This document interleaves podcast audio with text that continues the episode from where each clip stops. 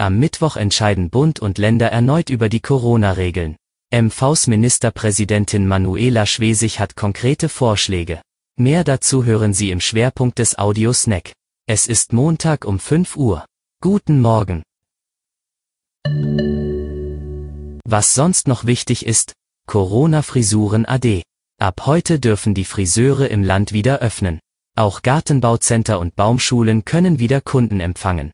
Landkreise und kreisfreie Städte mit einer 7-Tage-Inzidenz von unter 35 haben die Option, die Öffnung von Kosmetikern, Fußpflege und Nagelstudios zuzulassen. Nun werden Heidi, Indy und Ruby wohl doch in die Luft gehen.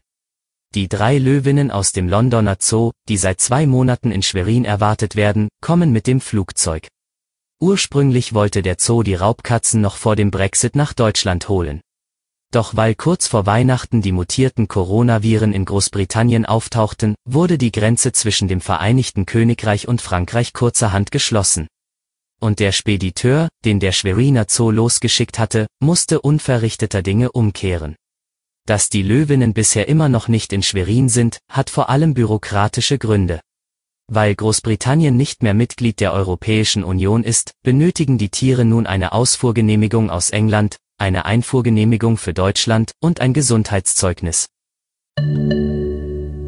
Zum Schwerpunkt Ministerpräsidentin Manuela Schwesig hat vor dem Bund-Länder-Gipfel am Mittwoch ihre Forderung nach einem Ausstiegsszenario aus dem Lockdown erneuert.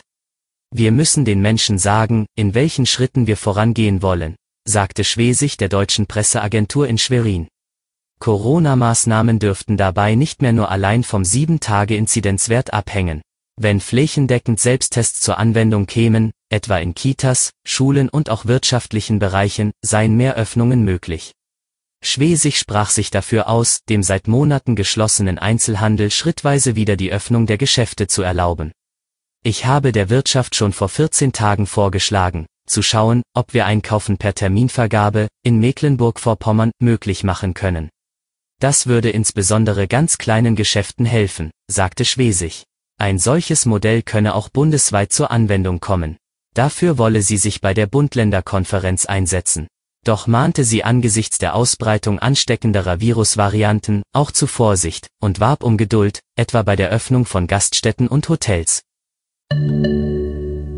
Das war Ihr Audiosnack. Alle Artikel zum Nachlesen und Hören gibt es wie immer auf svz.de slash audiosnack. Bis morgen.